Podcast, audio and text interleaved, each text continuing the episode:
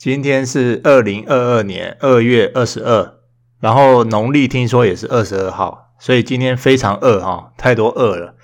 那既然很饿的话呢，我们今天就来讲减肥的故事，好不好？因为我怕大家今天吃太多。好，没有啦，我今天是要讲自律，因为减肥跟自律是有相关性的，对不对？所以今天我们来谈一谈一个人要如何自律，然后我如何成为一个。别人口中自律的人，虽然我自己不认为我很自律。OK，我们一起来听听看这一期的节目。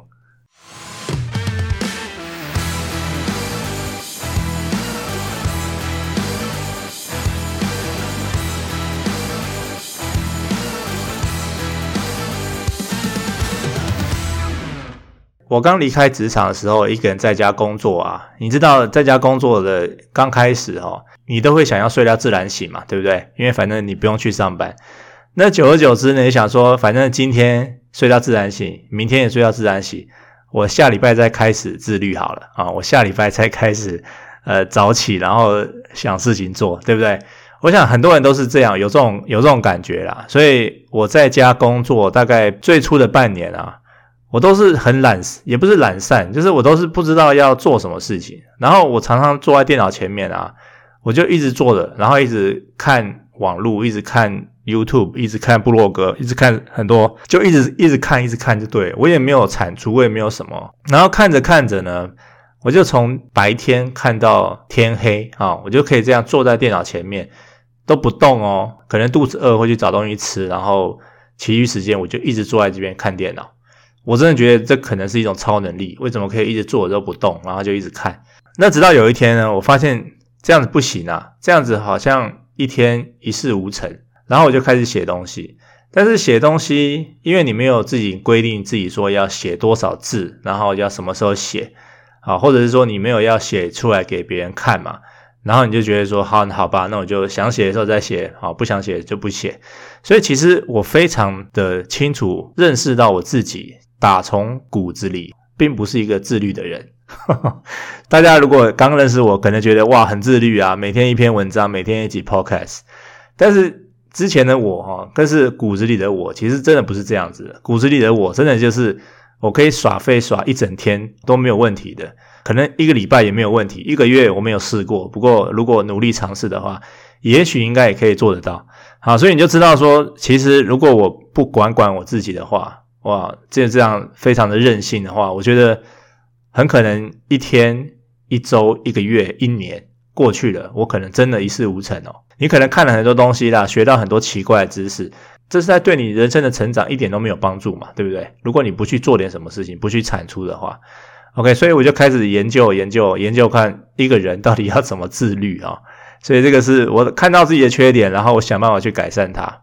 后来我就看到一个老外叫 Benjamin Hardy，他提出了一个百分之百法则哈。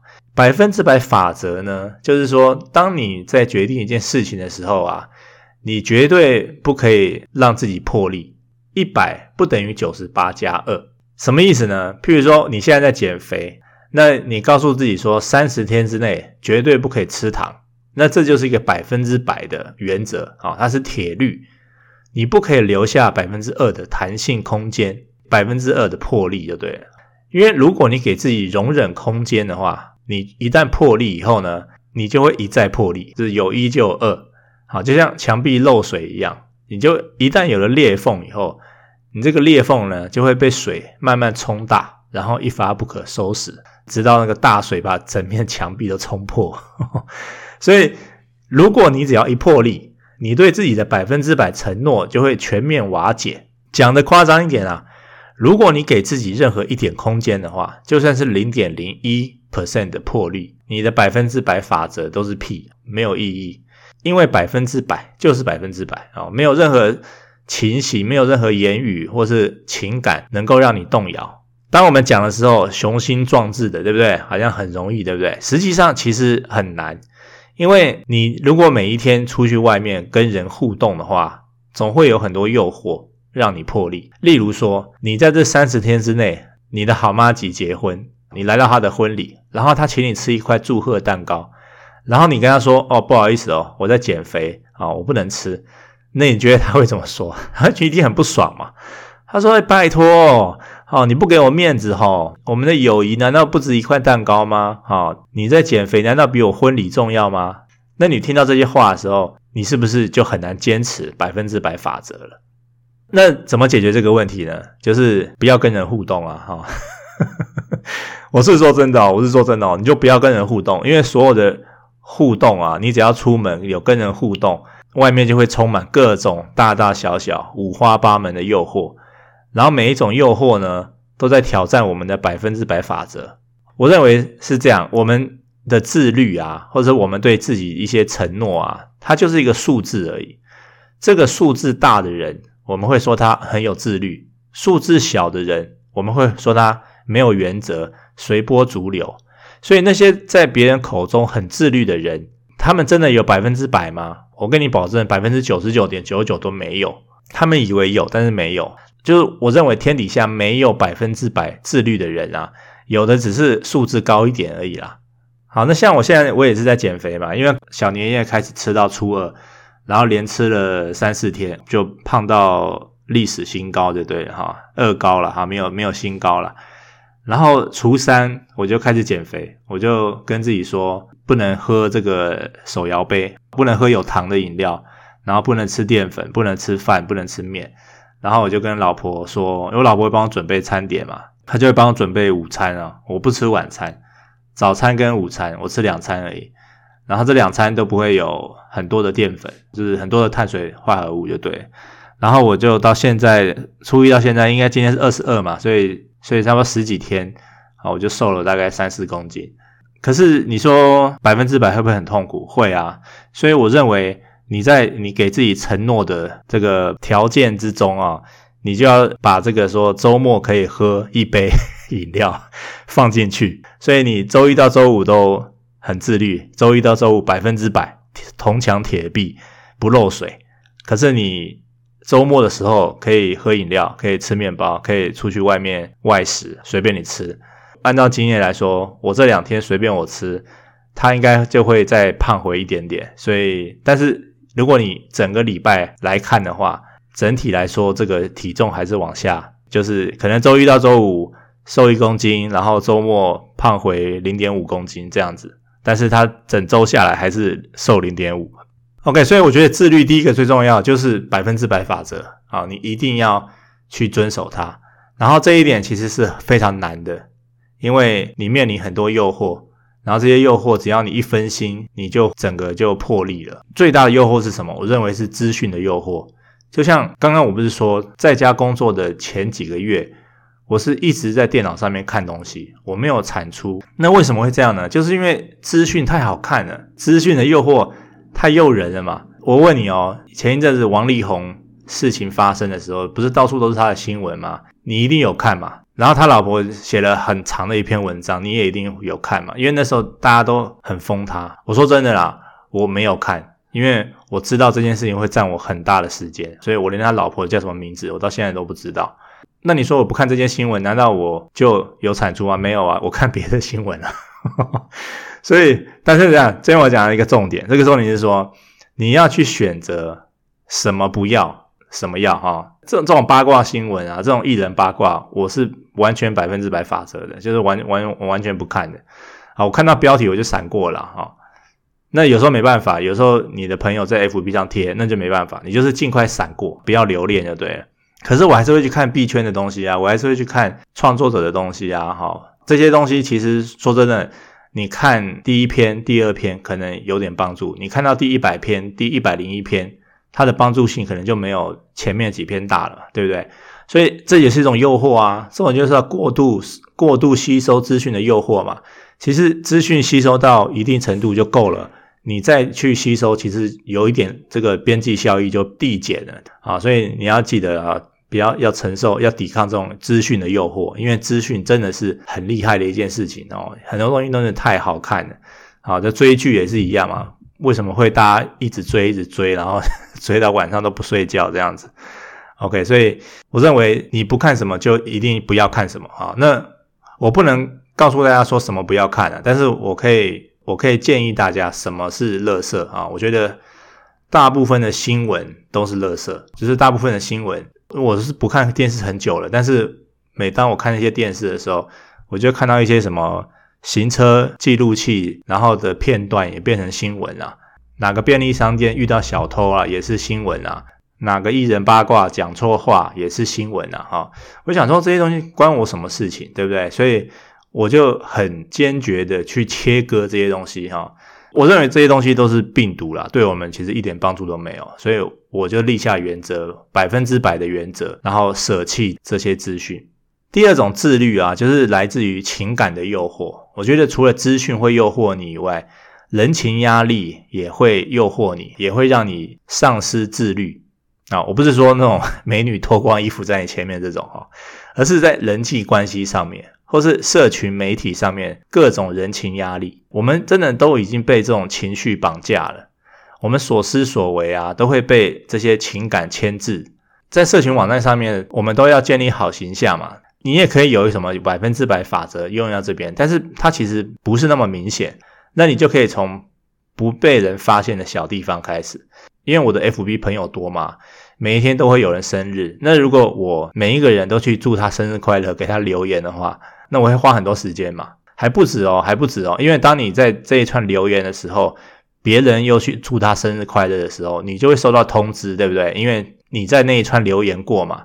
所以最好的就是你不要去留言啊，你去留言，别人祝他生日快乐，你就又浪费时间回去看。所以现在最多我看到朋友生日啊，我就点个赞而已，因为点赞别人点赞他不会通知我嘛。那这件事情我偷偷的做，没有人会发现。我把时间拿回来，就是让我能够专心做我自己的事情。诸如此类的人际关系啊，社群上面啊，实体上面啊，我觉得也是一种情感的诱惑，它会破坏你的自律。好，所以在很多事情上面，我们都要去遵守百分之百法则。然后，另外一种自律就是你要强迫自己嘛。我觉得强迫自己啊，这种事情真的是需要练习的。因为正常来说，没有人可以逼你，只有你自己可以逼自己做。好，那如果你做事一定要别人来逼的话，那没有人下指令，你就不会动了，对不对？其实我们从小到大在台湾生长，不管是从就学还是进入职场哈，就是。上学的时候，不要说上学，在家的时候，我们的爸妈就会叫我们做什么，对不对？他们下指令给我们，要我们做什么。上学老师会下指令给我们做什么。进了职场以后，老板或主管或同事会下指令叫我们去做什么。所以突然有一天，诶，没有人下指令了，叫你去做什么事情，诶，你真的不知道要做什么事情了，对不对？所以这才是为什么很多人退休以后，他终于。终于没有人下指令了，然后呢，他就一直坐在那边看电视了，就跟我，就跟我一直坐在那边看电脑一样了。好，所以自律的另外一个面向，我认为就是你要强迫自己。那我曾经写过一篇文章，就是你要强迫自己的每周习惯哈。我不是用每天呐，我用每周，因为这样子保持一点弹性嘛。那如果你能够做到每天的话，当然是最好。那像我就是每天我都会阅读跟写作。我认为阅读跟写作是所有人啊应该每一天都要做的事情。然后我也会强迫自己运动啊，每周会强迫至少出门三次。那这几天下雨，我就没办法出去走路了。但是如果下毛毛雨的话，我还是会去走路。所以我认为运动是在家工作者一个很重要的一件事情。我之前有说过，运动就是在家工作的工作，而且是很必要的工作。然后每一周每隔两天，我就会打电话给我妈。我就跟她 FaceTime，然后聊一聊就日常的事情这样子。然后每个月呢，我们可能就会跟朋友出去健行、走路，或者出去吃个大餐啊。因为实体的社交活动还是必须的啦。再来就是放空啊。你会觉得说，诶，放空还需要自己逼自己吗？我觉得要啊，我真的觉得要啊。因为我觉得某些个性的人来说，比如说我嘛，就是说我工作的时候其实很紧绷啊。我觉得，而且我每天都在工作。然后我又必须要写东西，我的脑子就永远在运作啊，基本上没有下班时间，所以我就会逼自己放空啊，就是把时间花在一些不用想的事情上面。追剧对我来说，人家可能是追剧是为了好玩，但是我追剧是为了不要去想工作，因为我就是太热爱我的工作了哈。我的工作就是包括网络阅读啊、写作啊、研究新东西啊，啊，还有创作啊，这是我的工作，所以。如果你真的给我五个小时的自由时间，我真的可以毫不费力的全部花在工作上面，全部花做创作上面。所以后来我知道这样不行啊，我需要放松，所以我就是会逼自己放空这样子。OK，所以我觉得自律是这样啦，人一旦自律以后，你就会自然会产生生产力嘛，对不对？自律跟生产力就是兄弟啦。很多人也会去看如何自律啊，如何增加生产力啊，哈，他们看很多书啊，去研究啊，啊，包括听这一集 Podcast，好，去去让自己更自律。可是呢，他们也没有什么改变，然后就变成了习惯。我觉得自律是这样，就是一定要从内心的去逼自己做点事情。在一些生活你知道需要改善的地方，去设定一个百分之百法则。记得哦，百分之百不等于九十八加二哦，你千万不可以有那个两趴的破例的容忍空间哦，绝对不行。这里的技巧就是说，在你设定这个百分之百承诺的其中，你就可以把这个周末喝饮料的条件放进去。那这样子，你就可以百分之百的遵守，然后尽可能的去强迫自己。做一些事情，因为自律是需要练习的，练习就是用强迫的去练习，就好像现在我强迫自己每天早上起来要发一篇文章嘛，对不对？这个已经三年了，今年开始我又强迫自己下午的时候要开始录 podcast，然后每天要上一集 podcast。那强迫久了，你就习惯了，习惯了以后呢，你就每天会有固定的产能。当别人看到你每天都有固定的产能的时候呢，他们就觉得你很厉害哈，你可以日更，然后你一定是个很有自律的人吧？事实上，真的不是啊，我真的不是很有自律的人，我就是因为我不自律，我才逼自己自律。所以我的完全订阅制啊，我的畅学宇宙啊，都是我自己规定自己要做的。我用必要的日常的工作来治疗我的不自律，也就是说，我有意识到我自己很不自律，所以我才找事情逼自己做嘛。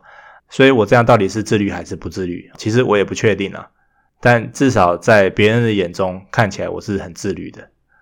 OK，希望这一集的内容有帮助到大家。那很多事情都是心态，然后跟习惯。我觉得自律跟生产力也是这样子。